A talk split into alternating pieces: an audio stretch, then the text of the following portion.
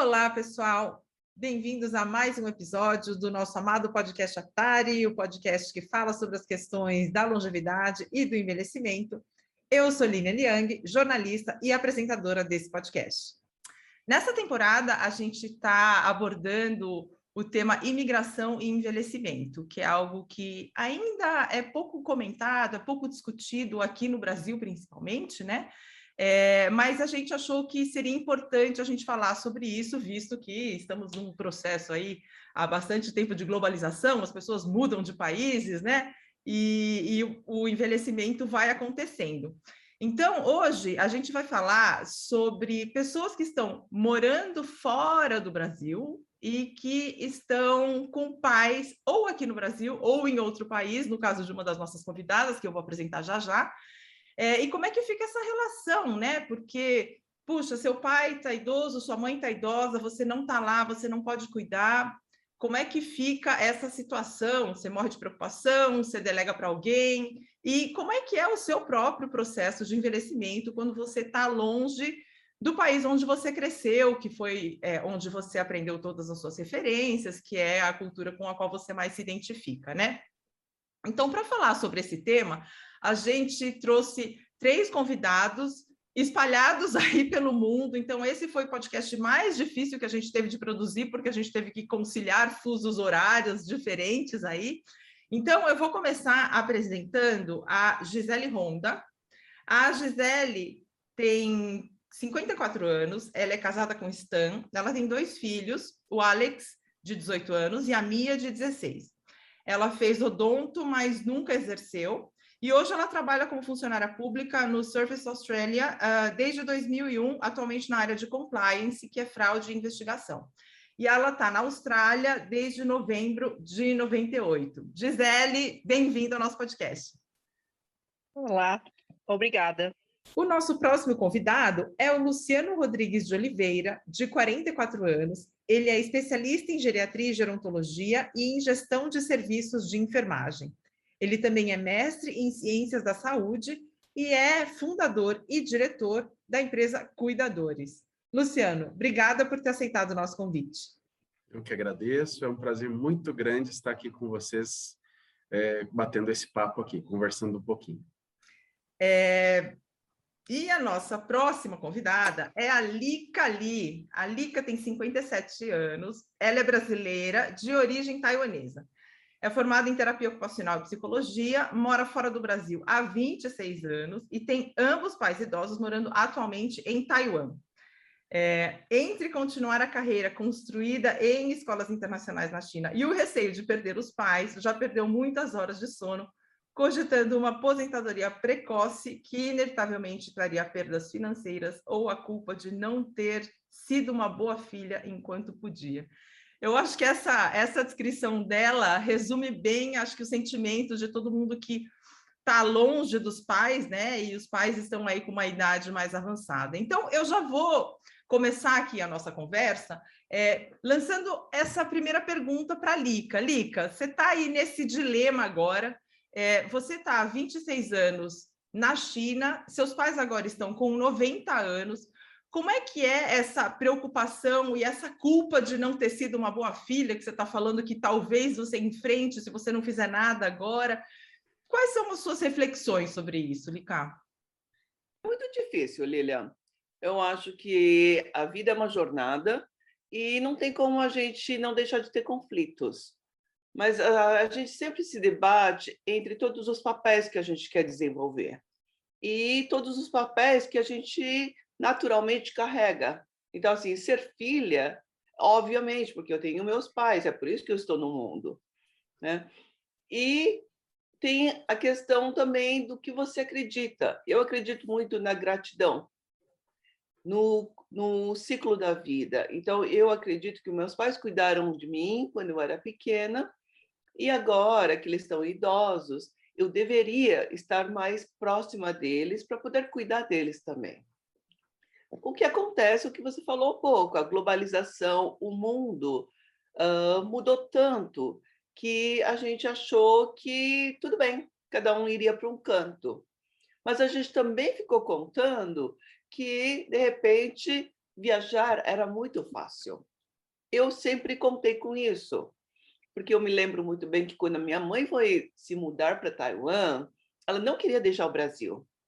E naquela época eu já estava na China e ela falou para mim: se eu for para Taiwan, você vai me ver quantas vezes por ano? Eu falei: quatro. Quatro vezes por ano, eu prometo que eu vou te ver quatro vezes ao ano, é pertinho, é fácil, eu pego, sabe, é como se fosse Rio, São Paulo, não tem problema. Eu tenho certeza que eu vou conseguir fazer isso. Bom, eu acho que com a história do Covid, né, que começou aqui na China no final de janeiro de 2020, tudo mudou. Então, é uma situação muito diferente. Todo mundo teve que repensar né? e quais são as prioridades, e teve que aprender a enfrentar uma nova realidade, de que não é assim. O avião não está disponível, né? as fronteiras não estão abertas. Né? E com isso, seu coração fica realmente na turbulência. Uhum, uhum. É... Gisele, você compartilha dessa, desse sentimento com a Lica? A sua mãe está aqui no Brasil. Quantos anos tem a sua mãe? A minha mãe vai fazer 80 em fevereiro do ano que vem. Daqui a pouco ela vai fazer 80. É. E eu saí do Brasil a primeira vez quando eu tinha 21, na verdade. Então vai fazer 30 e tantos anos fora do Brasil. Mas é, eu não sei, é, meus pais, desde que a gente era criança, é, a gente foi mandado para aulas de japonês, aulas de inglês, e, e basicamente meu pai sempre falava: eu estou criando vocês para o mundo, né? Então, é, de nós três, que eu tenho mais dois irmãos, eu acho que eu, apesar de ser a mais velha e ser a menina, eu era a mais aventureira, entendeu? Tinha é, uma em cada geração. Meu tio também mora nos Estados Unidos, então tem eu também. Então eu, eu, eu viajei desde os meus 21 e eu não parei mais. E eu não sei, uma vez que você é, conhece outros países, a sua cabeça abre, né? É lógico que eu fico preocupada com a minha mãe, meu pai é falecido, mas é, felizmente eu tenho dois irmãos que cuidam dela, então eu sempre. E, e agora é, eu moro no exterior e, e tenho meus filhos, então, para mim, eles são prioridade, sabe? A Austrália é um país muito mais seguro do que, que criar filho no Brasil, então eu penso neles primeiro.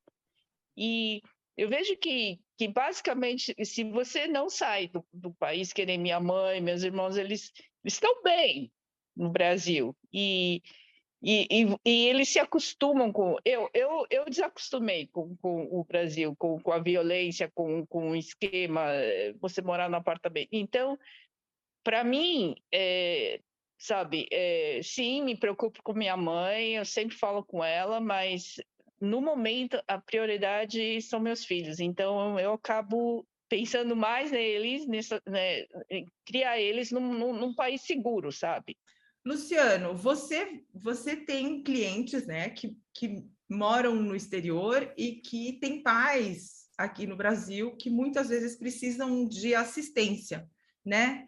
Como é que é esse dilema dos seus clientes e como é que você, como uma empresa de cuidadores, consegue driblar aí essa situação, né? Como é que você consegue ajudar esses filhos que estão um pouco mais preocupados com os pais aqui no Brasil ou que o pai está com uma necessidade é, mais é, específica de cuidado? Como é que é, é a sua atuação aí nesse contexto? Lilian, bastante interessante é, é, a, a, questão da criação e da história de cada uma das pessoas, né? É, antes até de ir para fora do, do Brasil, é, eu quero só comentar rapidamente, né? E, e vocês sabem, nosso país aqui ele é muito grande, mas a gente também tem famílias em outros estados que, que saíram de São Paulo, né, é, é para estar, tá, a gente tem família no Mato Grosso, tem família lá no Amazonas, Né? A gente vê as pessoas vindo muito para São Paulo, mas eu tenho muitas famílias que precisaram sair de São Paulo e os pais ficaram aqui. Né? Pessoas que vieram para cá lá no passado por conta uh, da questão da modernização, a questão do progresso. São Paulo é o coração do país, né? mas depois esses filhos acabaram indo uh, uh, para fora do estado também. É um pouco mais fácil, porque aqui no Brasil você está no mesmo país, e dependendo do estado que você está, por exemplo, aqui do lado a gente tem alguns fronteiriços, né? Eu tenho famílias do Paraná e do Rio que estão aqui num piscar de olhos, então fica tudo muito mais fácil. Mas, como a Lica e a Gisele, né? A gente tem famílias nos Estados Unidos, né? É, recentemente a gente assistiu uma família também aí da China, né? Eu tenho famílias lá em Portugal, tenho famílias tenho famílias na França e no Vietnã. O que, que eu percebo de cada uma delas? Né? Uh, o Brasil é, acaba é, sendo o coração de todos, né? Nem todos têm a possibilidade, por exemplo, da Lica, que consegue levar os pais para lá e para cá, alguns estão com a saúde mais debilitada, o que acaba impedindo, né, impedindo às vezes esse trânsito, né? Uh, aqui do lado, na Argentina, tinha uma família de lá, a paciente, nossa paciente já faleceu, né? É, é, mas era tudo muito tranquilo por conta da proximidade. Mas o que que eu vejo? É, nem todas elas fizeram um planejamento quando os filhos foram embora do país, né, é, para a questão do envelhecimento dos próprios pais. E aí é, começa o envelhecimento nosso próprio também, né? É, e agora nessa questão da metade da geração, né, filhos aí entre é, 45, 50 anos que têm os seus pais aí de 70 anos ou mais, né? É, quando eles estão rígidos e têm uma saúde um pouco mais controlada, fica até um pouco mais fácil, né? Mas a grande questão mesmo é o planejamento disso, né? Uh, uh, uh, o mundo não tem mais fronteira. A única fronteira que nos foi imposta foi agora pela pandemia, né? Então, sempre é, há dois anos atrás, até o trânsito era um pouco mais fácil de lá e daqui. Né? Com a pandemia, a gente viu situações bastante complicadas até é, para esse cuidado. Né? Mas o que a gente tem feito, né? ouvido as histórias de cada um, né? dependendo da cultura, da onde a pessoa está inserida, né? É, então essas relações ficam mais fáceis, né? Mas em algumas situações a gente vê conflitos mesmo, onde a pessoa está lá fora, né? É, fica com aquele, é, aquele compromisso do cuidado. Uh, a gente percebe algumas situações de relação de afeto e afetividade conturbada ao longo da vida, isso impacta. Quando esses laços são muito bem costurados, muito bem construídos, isso facilita bastante também. Uh, eu, a Gisele acho que comentou, né? Tem parentes também nos Estados Unidos. É, algumas das nossas famílias é, têm filhos espalhados, né? Um na Europa, outros aqui na América, né? É, é, é, então essa esse gerenciamento ele também precisa ser coordenado com os irmãos, né?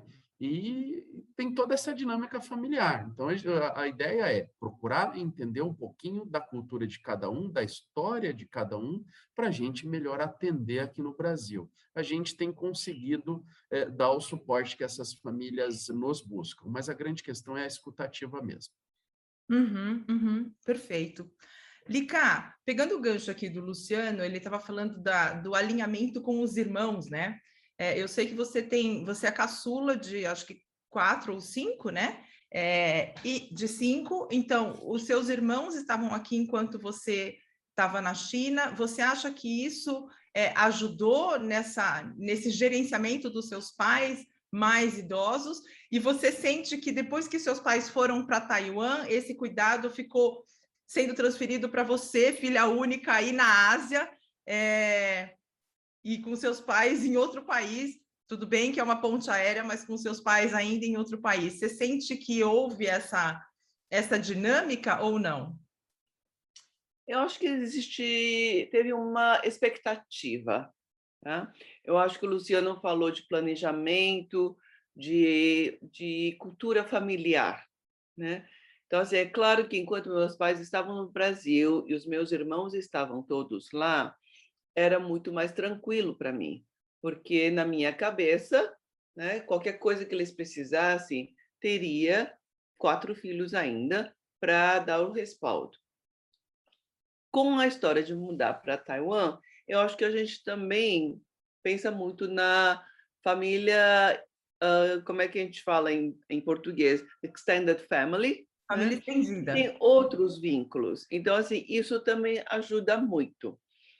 Mas é claro que a gente sempre acha que se geograficamente você está mais perto, né, você deveria ser a que está mais uh, available, a que está mais, you know, uh, um, disponível, pronta, disposta, não, para dar esse amparo. E eu acho que muitas vezes não é a questão só do amparo emocional. Eu acho que existe, na verdade, o que me pega muito também, não é só a questão do amparo emocional. Claro, alguns contribuem com o amparo emocional, alguns contribuem com o estar do lado, tem também a questão financeira, tem um monte de um, partes que você precisa contabilizar nisso tudo. Porque para mim eu também fico pensando sempre, e aí? Então tá, então eu vou morar com os meus pais, né? E, e aí eu fico assim, vamos dizer, na hora que você não tem mais emprego, você até sobrevive com, suas, com a sua poupança. Mas, obviamente, não tendo mais um salário, você começa a achar que você tem que economizar, que você não pode pensar num pequeno luxo. Será que é isso que também ajuda? Porque, de repente, é o dinheiro que vai pagar uma cuidadora, é o dinheiro que vai vai poder assim não precisar pensar se, se precisa de um tratamento médico, é o dinheiro que vai possibilitar ter uma passagem aérea de ida e volta, tudo isso. Uhum. É, só uma curiosidade: seus pais moraram aqui no Brasil muito tempo e eles mudaram recentemente para Taiwan. É, o que, que motivou essa mudança? O que motivou foi a, a própria situação do Brasil, né? O Brasil tem um sistema uh, médico excelente, mas que na verdade é muito para uma classe média alta. Mesmo você tendo um convênio, um convênio médico bom não é uma coisa barata hoje em dia. E com a questão da idade, eu sempre penso numa geladeira, tá? Começa a quebrar, você precisa de cuidados, você precisa repor peças, você precisa fazer manutenção. E tudo isso no Brasil é mais complicado. Então, assim, assim como você disse que muitos brasileiros estão aos 60 anos pensando em, ou se mudaram, ou estão pensando em se mudar para, para Portugal, ou a Gisele pensa, sabe, eu quero ficar aqui na Austrália porque é mais fácil pela educação dos meus filhos. Tudo isso conta. Então, com o envelhecimento, é uma coisa muito natural de todos nós pensarmos: será que eu consigo ter um bom envelhecimento neste país ou nessa cidade? Então, uhum. Então, para eles foi muito a questão de saber que voltando para Taiwan, eles teriam um sistema de saúde excelente que eles poderiam acessar sem, sem problemas. Uhum, entendi, entendi. Gisele, é, você você falou que você é a mais velha, a única menina, a mais aventureira e aqui acabou saindo do país. Sua mãe está aqui você tem dois irmãos aqui no Brasil, né? É, mas a gente sabe historicamente que o cuidado sempre fica mais sob a responsabilidade da mulher. E isso acho que o Luciano pode falar um pouquinho para a gente depois, né? É, mas é, principalmente em famílias orientais, né? Que a mulher é sempre vista como aquela que vai cuidar. É, isso pega para você de alguma maneira? Puxa, eu sou mulher e não estou lá perto da minha mãe, meus irmãos são dois, dois homens, né? É, que estão cuidando da minha mãe enquanto eu estou aqui na Austrália. É, como é que fica isso para você? Às vezes, sim. É...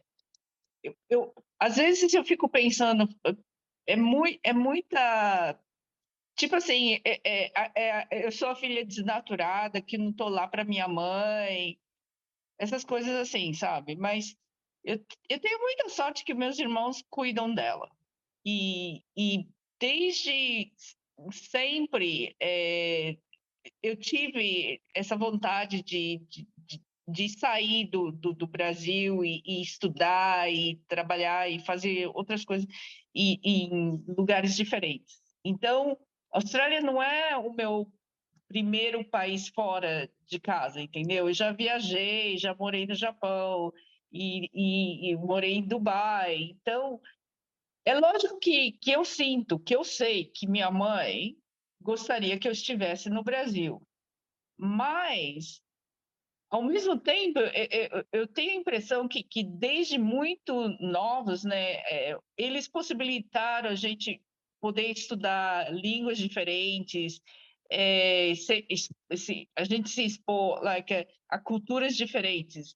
Então, é, um exemplo é tipo assim, meu pai tem outros irmãos, um, um, um falava italiano, o outro falava alemão, porque todos eles, de uma certa forma, ou tiveram exposição a culturas diferentes ou, ou países diferentes, eles moraram fora. Então, na família já tinha isso. E eu, apesar de ser a única menina de nós três, como eu quis sair, porque meus irmãos nunca tiveram interesse assim de morar fora. E, e isso era parte, e, e, sabe, era uma coisa assim que, que eu sempre tive vontade e eles incentivaram e eu acabei conhecendo um australiano que, que é o Esther, né, meu, meu marido, e eu acabei vira, vindo para cá.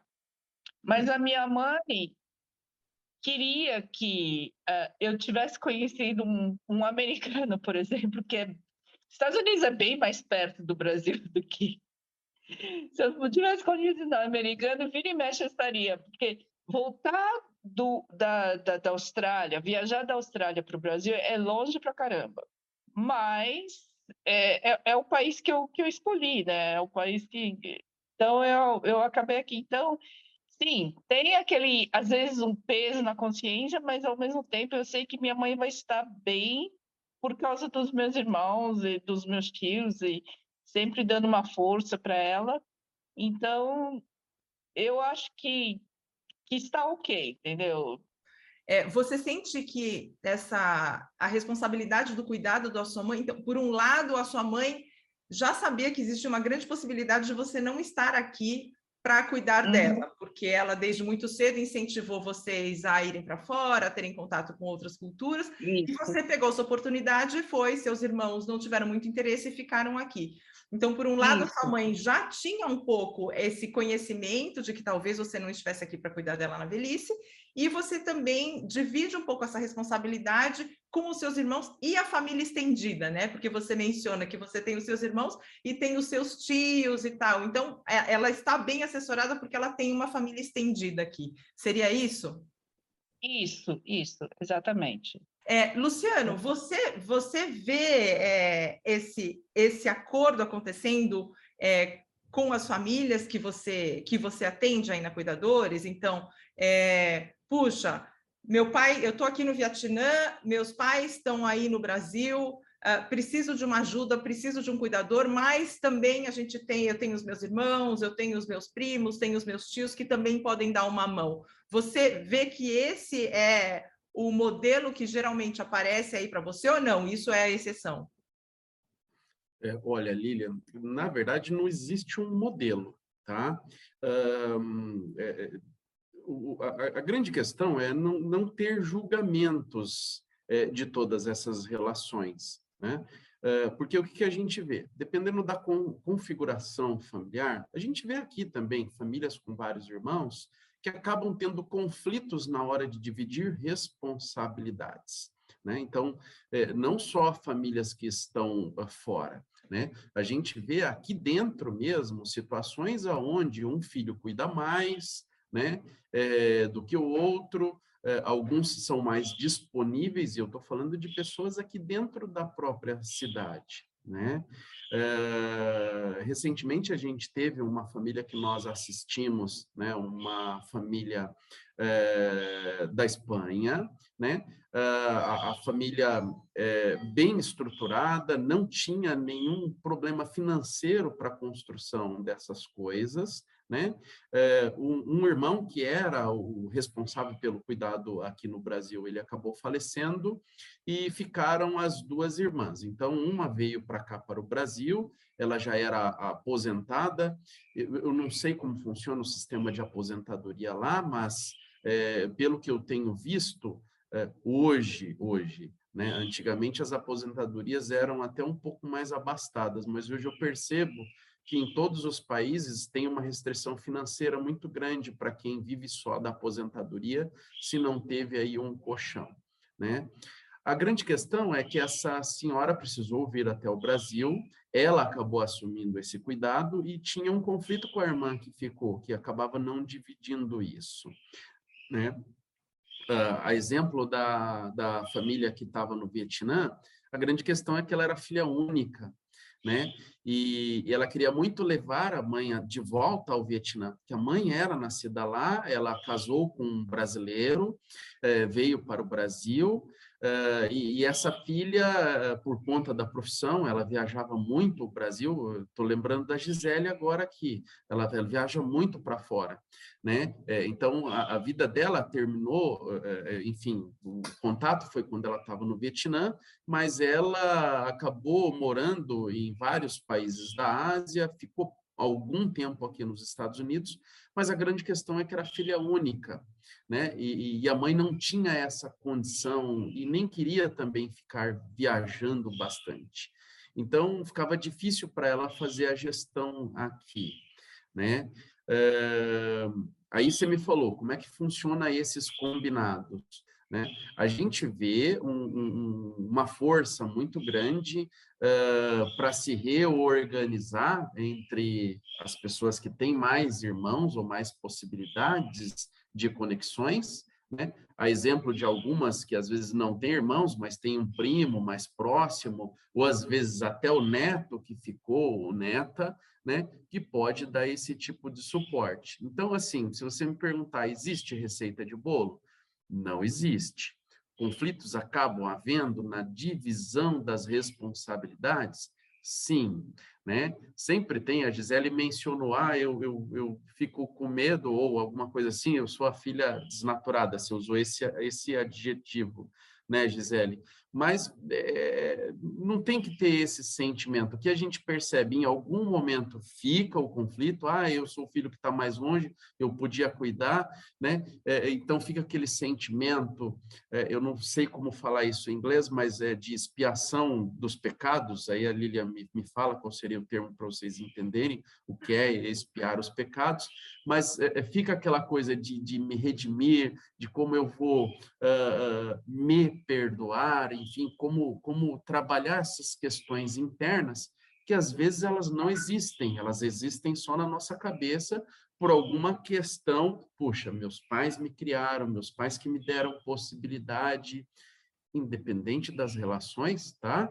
É, a gente sabe que algumas construções são muito bem feitas ao longo da vida, outras são conflituosas, mas independente tem essa questão não só da cultura, mas às vezes em alguns momentos religiosas, que acabam tendo esse conflito, que na maioria das vezes, às vezes ele é até interno mesmo. Né? É, então, a hora que isso tudo é discutido, a hora que isso tudo é posto à mesa, o que a gente tem feito? Tem conversado com todos esses atores para tentar fazer um alinhamento é, é, é, e ajudar na condução e às vezes até na coordenação do próprio planejamento familiar na distribuição de responsabilidades. Né? A gente vê que a hora que você consegue fazer com que todos entendam o seu papel, que não existe responsáveis ou culpados, mas que sim, é, é, temos que cuidar é, dessa pessoa idosa que está precisando de assistência, né? É, as relações acabam ficando bem mais fáceis. Uhum, uhum. Puxa, muito esclarecedor isso.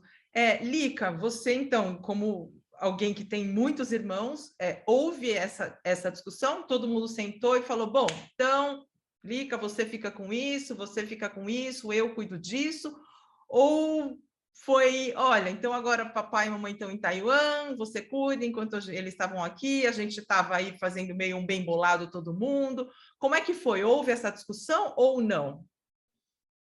Na minha família, não. Tá? Na verdade, não. Eu acho que é... o que o Luciano fala é muito verdade. Você tem que ter um planejamento, você tem que ter um, um management da situação toda, né? E acho que toda família, cada um carrega um pouco de um papel, às vezes, e cada um também se define um pouco. O que eu penso muito para mim é assim, é uma, uh, nossos pais são uma geração que está vivendo muito, que não acontecia antes. Então, assim, meus pais estão com 90 e eles estão bem mentalmente. Então, assim, as gerações anteriores, as pessoas estavam morrendo um pouco mais novas, né? Então, essa é uma geração que está envelhecendo, envelhecendo razoavelmente bem pela qualidade de vida, e a gente também está envelhecendo. Então, é como se tivesse duas gerações de envelhecimento caminhando junto. São as, assim, dizer que eu sou nova, não sou. Dizer que eu sou velha, não sou. Mas eu também tenho, começo a pensar no meu envelhecimento, no que vai acontecer comigo, e eu vejo ainda o processo dos meus pais. O que eu acho que é muito importante é, infelizmente, acho que faltou na minha família, tá, com os meus irmãos, mas eu acho que o que o Luciano disse é verdade. Se você tem uma conversa, você administra entre a família, e você vê como é que fica, como é que fica a parte de cada um a ser uh, administrada, é muito mais fácil, né? Então, assim, se você consegue conversar, de certa forma, e trocar um pouco, porque é verdade, muitas vezes é na nossa cabeça tanto o problema como a dificuldade ou como a falta de de interesse, tudo está na nossa cabeça. Se a gente não coloca na mesa, digamos, né? se a gente não discute abertamente, a gente fica, de certa forma, só julgando. Então, assim, o que eu acho que também é muito importante, que me ajuda muito e que eu acho que vai ajudar muito os meus filhos quando eu tiver assim mais idosa, é realmente essa essa clareza de que Claro, a gente conta, de certa forma, com os filhos, conta, de certa forma, com a família, quando a gente envelhece e precisa. Mas, da mesma forma, a gente também conta com os amigos, né? A gente conta com as amigas, com os amigos, a gente conta com, com o círculo que a gente tem. Então, de repente, para mim, por exemplo, o meu pai é uma benção para mim o fato de que toda vez que eu me despedia dele, ele dizia para mim: não se preocupa comigo, porque eu tenho uma cuidadora.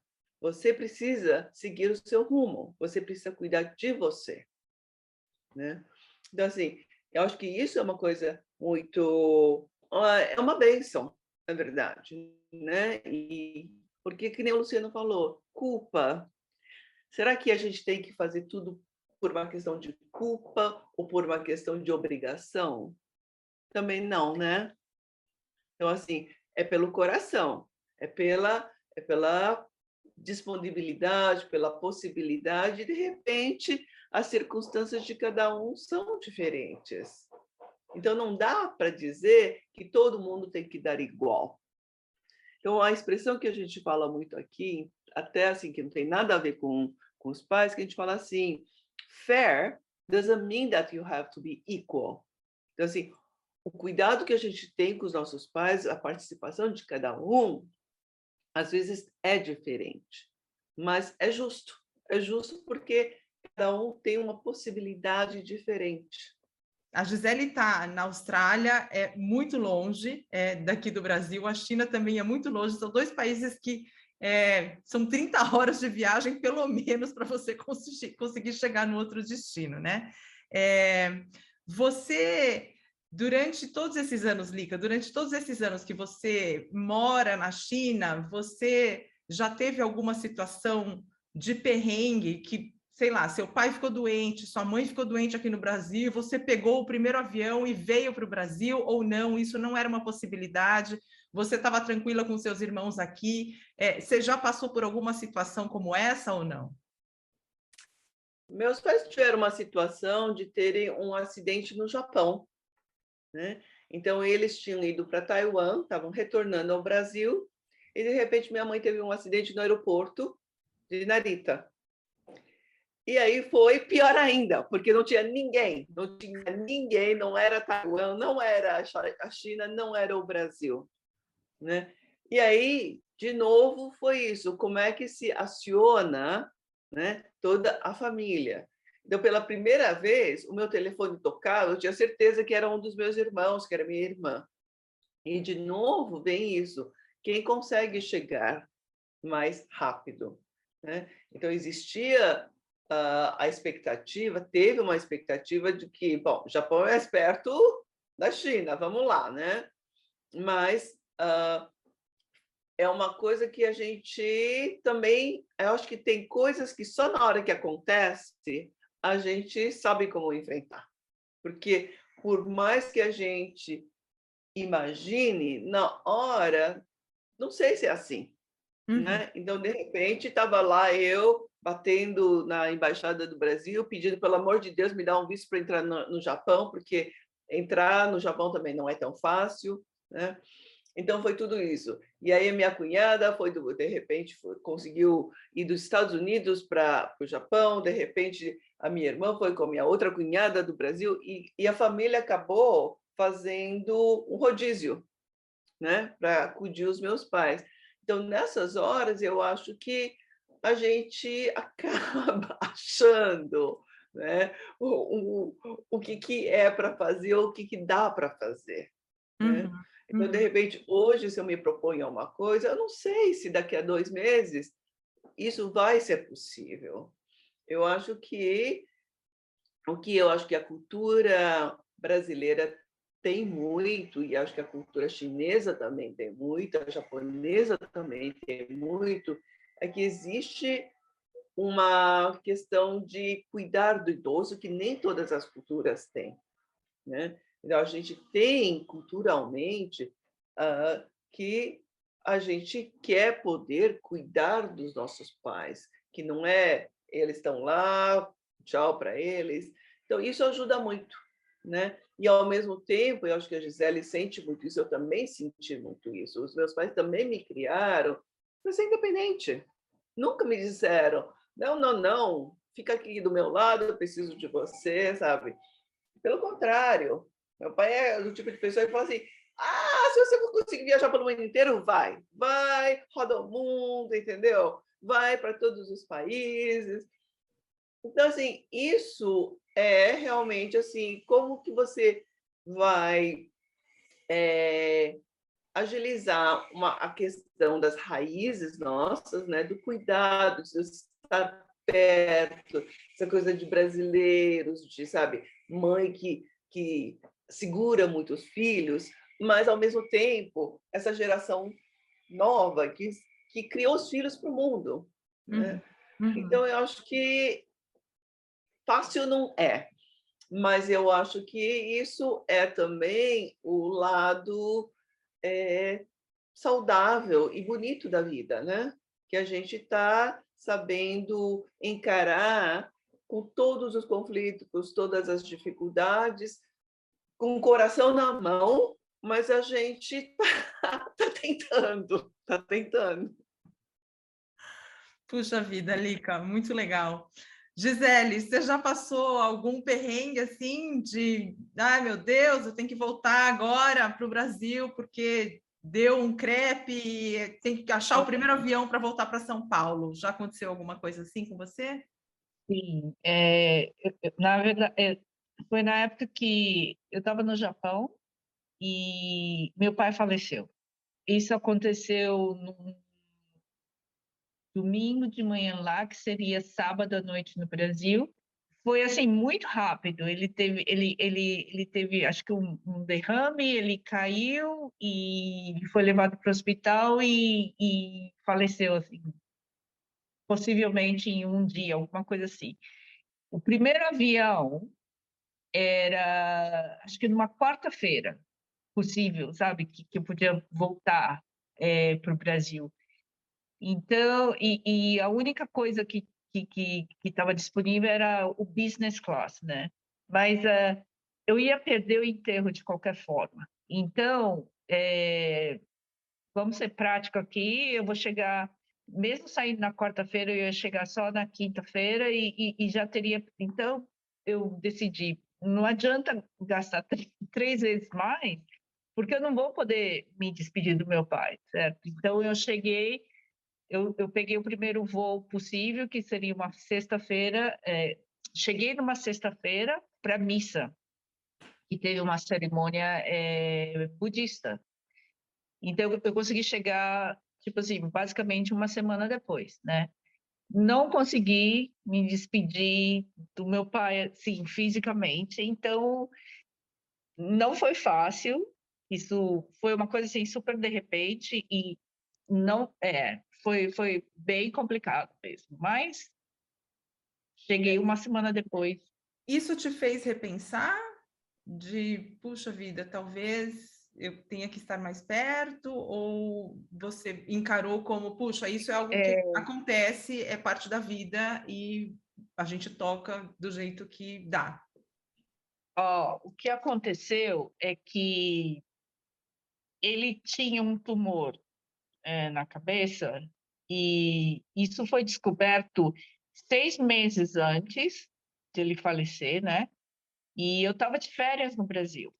É, então, eu, eu, eu tirei minhas férias, eu estava aí, ele não estava legal, fez mil exames e descobriram esse tumor e, e isso foi num fim de semana, o meu voo de volta para o Japão, porque na, naquela época eu estava estudando no Japão, era uma terça-feira e a cirurgia dele foi na sexta. Então, eu, eu não estava lá.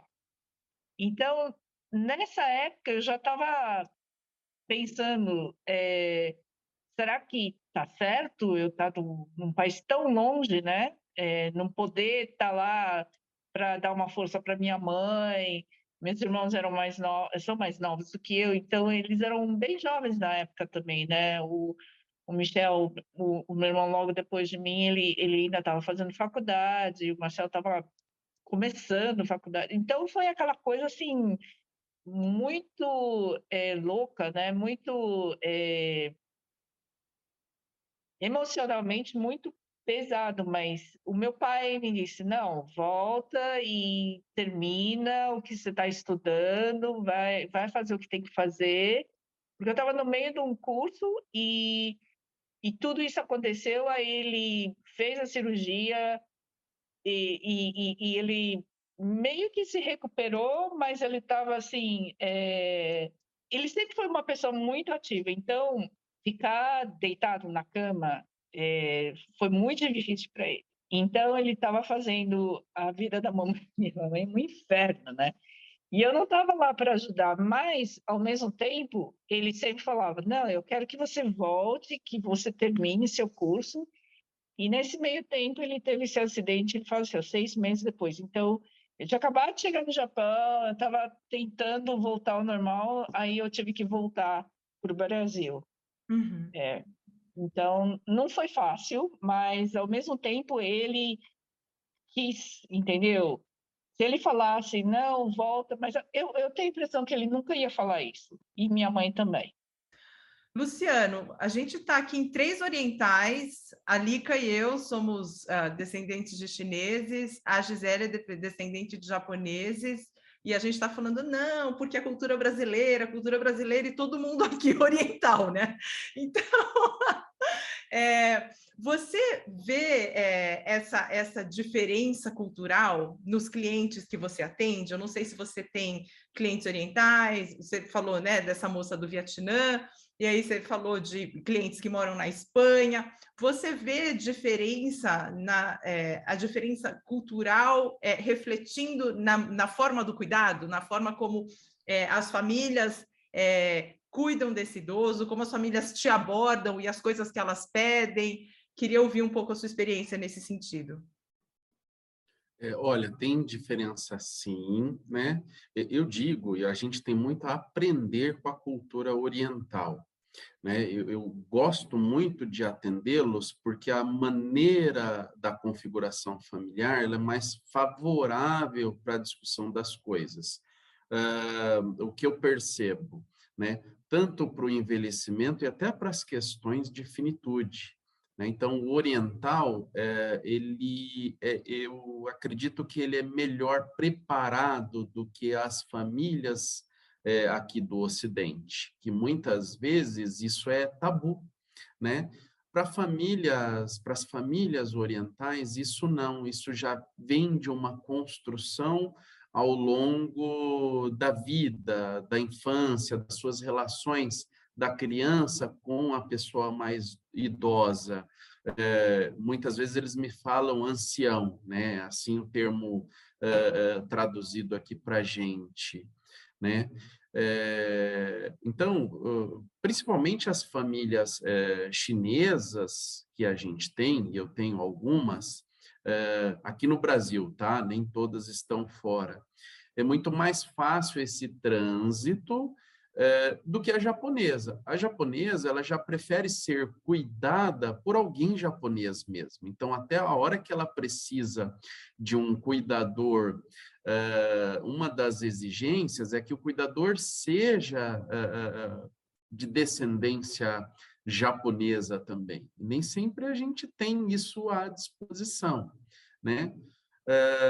as famílias chinesas já não impõem isso, né? Mas a configuração é muito semelhante em termos dessas construções, sabe, Lília? Bem interessante a pergunta que você fez, né? Eu não vejo isso nas outras famílias, então a coisa é um pouco mais confusa, digamos assim, né? É, eu percebo a, a construção cultural, religiosa e familiar melhor estruturada. Então, temos, e, e não estou dizendo isso porque estou aqui sozinho diante de três moças orientais, não é isso. Eu faço isso, falo isso com bastante é, é, tranquilidade, porque eu, eu, eu digo sempre para o nosso time: olha, é, quanta coisa a gente pode aprender é, com culturas diferentes. E eu vejo uma, uma uma forma de aprendizado muito mais tranquila é, nisso. O gostoso de cuidar de idoso, e aqui para mim é um pouco de viés por conta de ser especialista em geriatria e gerontologia, né? É, mas desde sempre, eu sempre é, aprendi muito com as pessoas mais velhas, com o envelhecimento em si, né?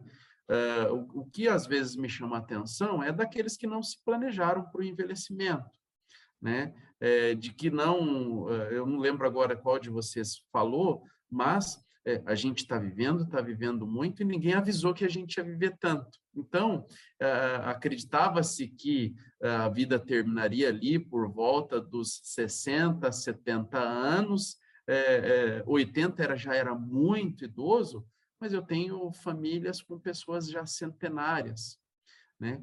E aí, se você pensar que você tem um centenário, esses filhos já têm mais de 70, às vezes 80, e eu percebo, às vezes, alguns filhos é, com menos saúde do que o centenário. É, então, isso é, é interessante a gente trabalhar para poder até olhar para isso e planejar o nosso próprio envelhecimento. Né? Nem todos estão fazendo isso. A hora que se percebem acima dos 60, 70 anos, puxa vida, e agora? Quem vai cuidar de mim? Até porque a gente tem percebido famílias cada vez menores.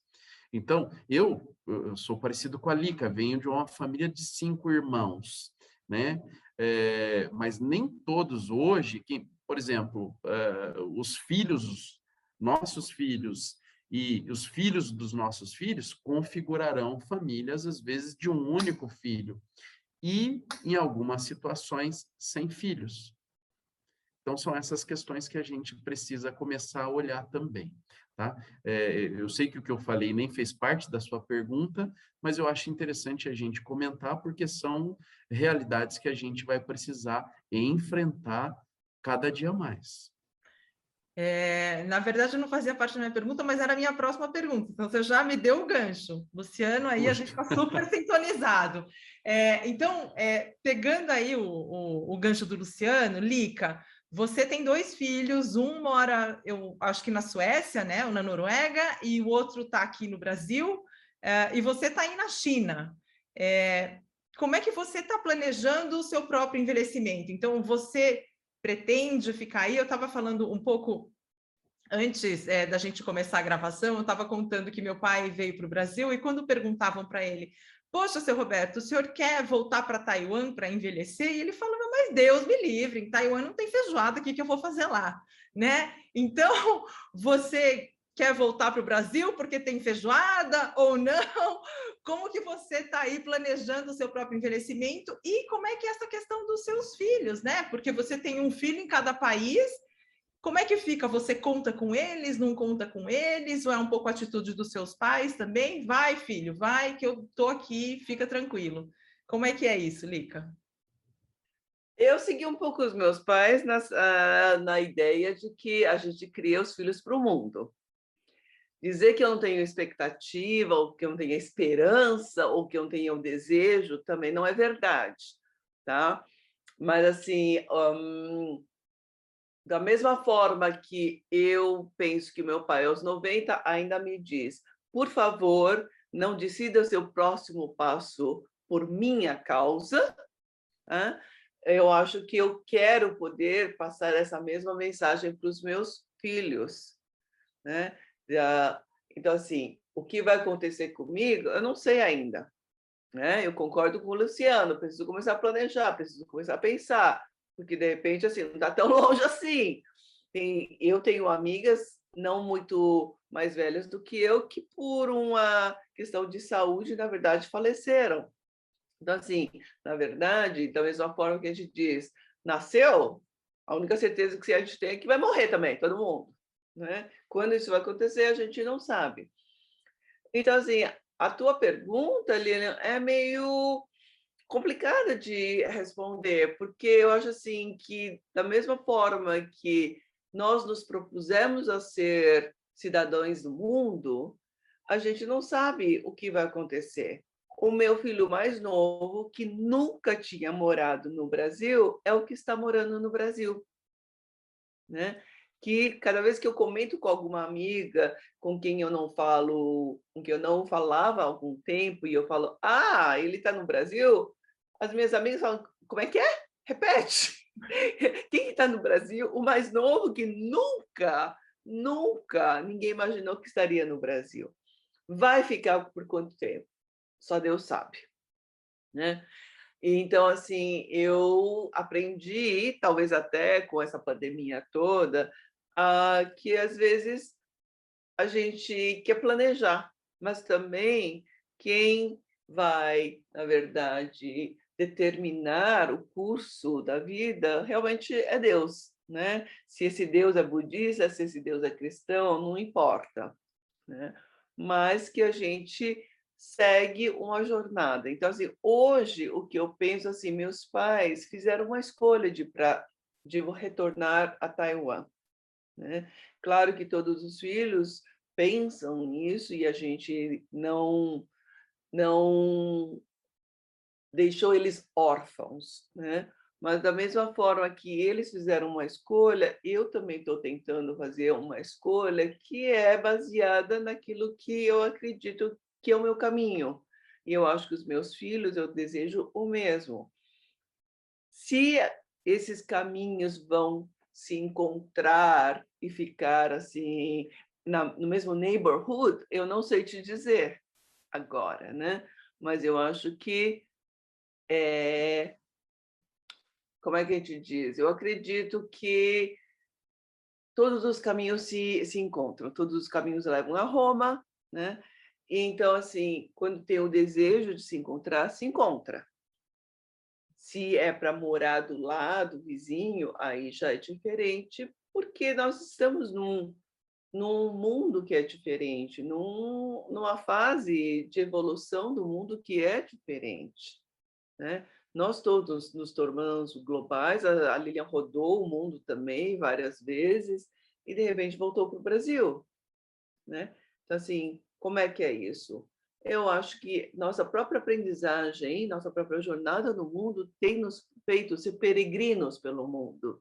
E de repente onde nós vamos ficar e quem vai de repente estar do nosso lado, não sabemos. Pode ser que sejam nossos filhos, pode ser que não sejam.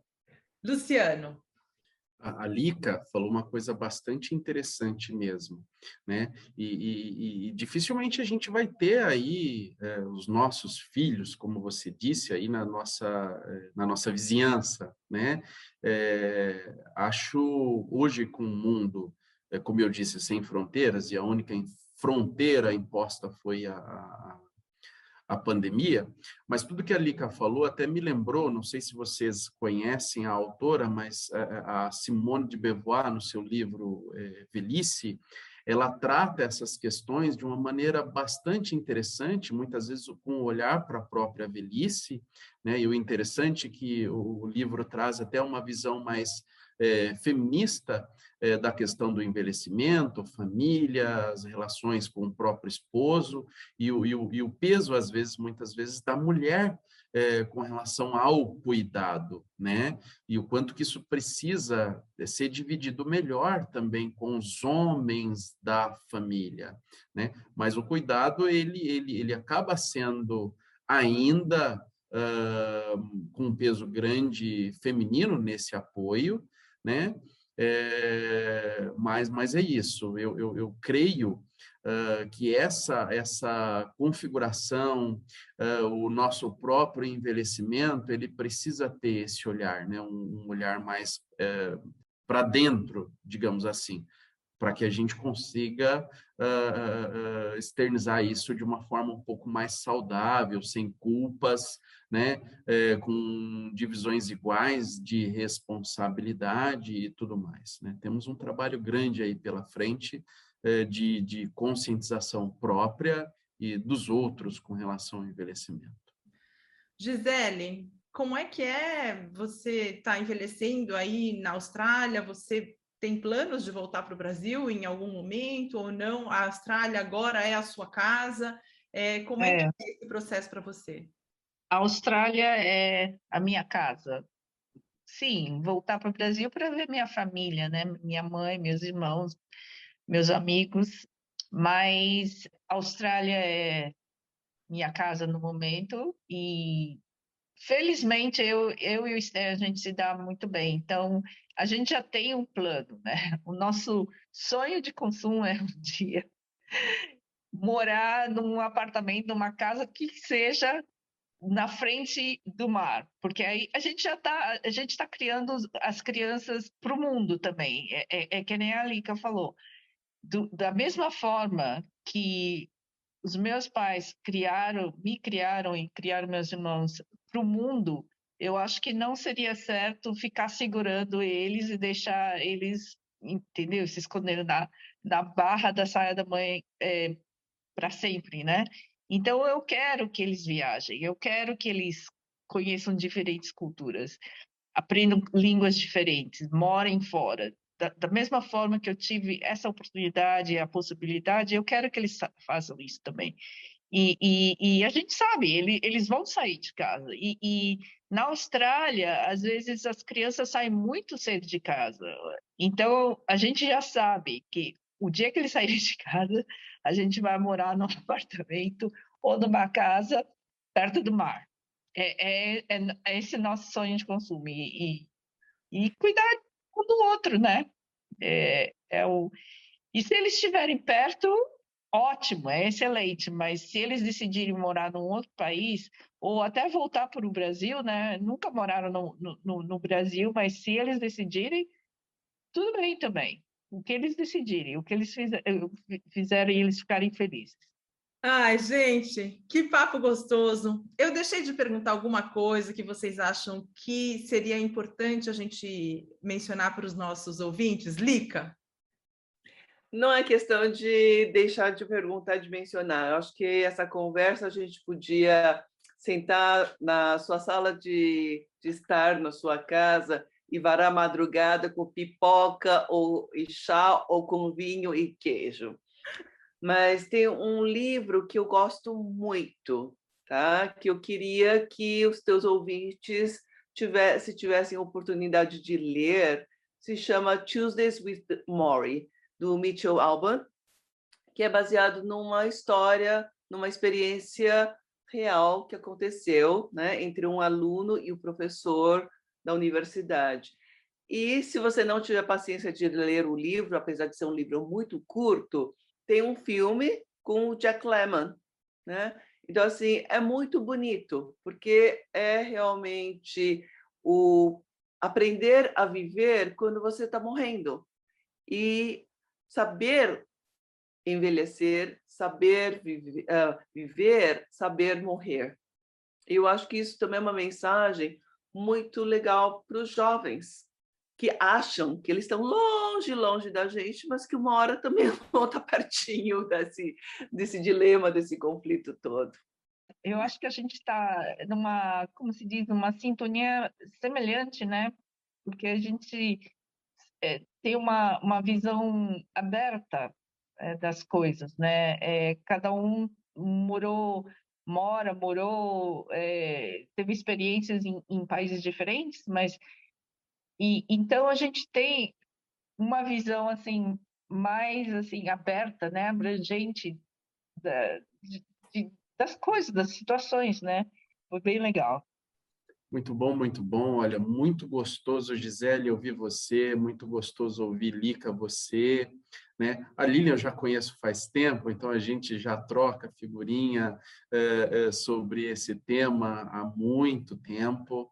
Né? A gente tem trabalhado é, para dividir e aglutinar conhecimento, né? mas o, o que a gente vê, o que a gente mais ganha toda vez que a gente divide, isso é traduzido em multiplicação. Né? Então, esse bate-papo é um bate-papo que ele precisa acontecer não só aqui, mas em outros locais também, para que a gente tenha condições de ter o envelhecimento mais saudável. A gente não pode olhar o envelhecimento, é, como muitas pessoas acabam vendo, como um pesar, um fardo ou alguma questão é, é, como doença, digamos assim. Né? É um processo que é, precisa ser visto, né? Eu não lembro se foi a Gita que disse isso, né? É, mas o envelhecimento é um processo que vai do útero ao túmulo, ele precisa ser olhado desta maneira. A partir do momento que a gente nasce, a gente já está envelhecendo e precisa ser olhado de forma natural. Né? É, o envelhecimento, o nascimento é uma possibilidade, viver, se desenvolver é um risco, mas o envelhecimento é um privilégio de muito poucos. Né? E, e, e, o que eu acho é que se a gente pode, o que eu acho não, o que eu creio, se a gente puder conversar, dividir e um, plantar sementinhas de planejamento para o envelhecimento mais saudável possível, é, a gente vai chegar lá, vai atingir os nossos objetivos, independente daquilo que a vida nos impor, né? A gente vai olhar isso tudo é, com muita naturalidade é, é, e com mais tranquilidade para enfrentar os obstáculos que a vida acaba nos impondo ao longo do caminho.